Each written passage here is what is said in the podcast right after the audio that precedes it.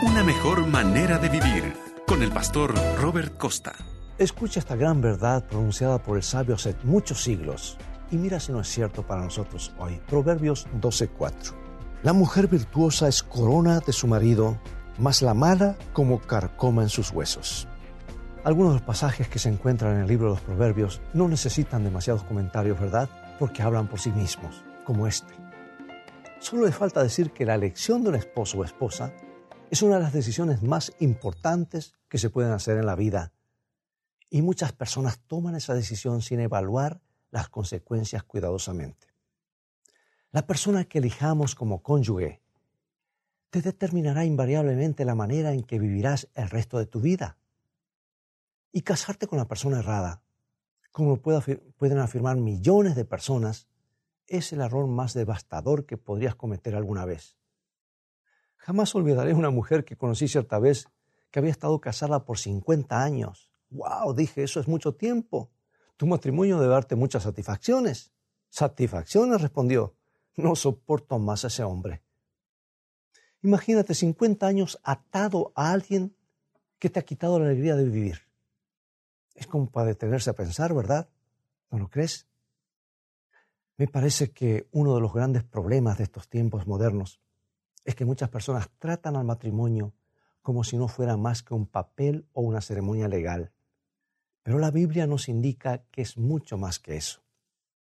El matrimonio nos cambia de formas que ni siquiera podemos imaginar, desde la manera en la que los demás nos consideran y nos tratan, hasta la forma en la que debemos adaptar nuestra personalidad para acoplarla a la de nuestra esposa o esposo.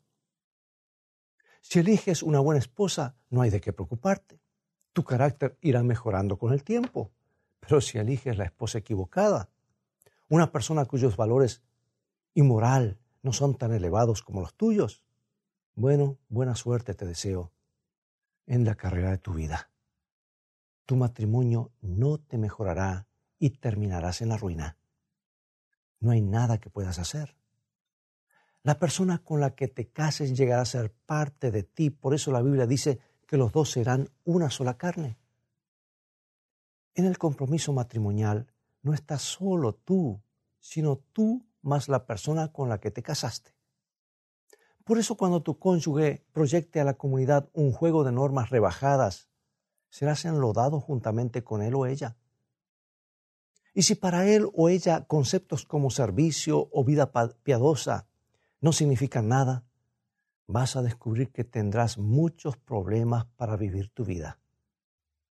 Pero es obvio que aunque te encuentras atrapado en un matrimonio desastroso, no te sugiero que te liberes sin tener una causa bíblica, porque hasta el peor de los matrimonios puede enmendarse con mucho trabajo de las partes y, y con ayuda de Dios, por supuesto.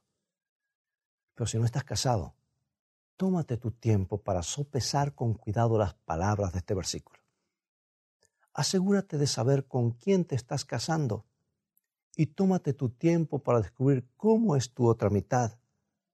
Pregúntate si la persona con la que planeas pasar el resto de tu vida será una corona en tu cabeza en el largo plazo o una desgracia, una desgraciada fuente de contaminación en tu corazón.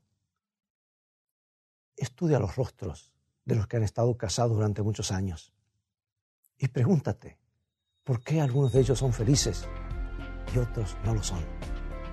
Hablas con los que tienen matrimonios armoniosos y hogares llenos de amor y pregúntales cómo lo lograron.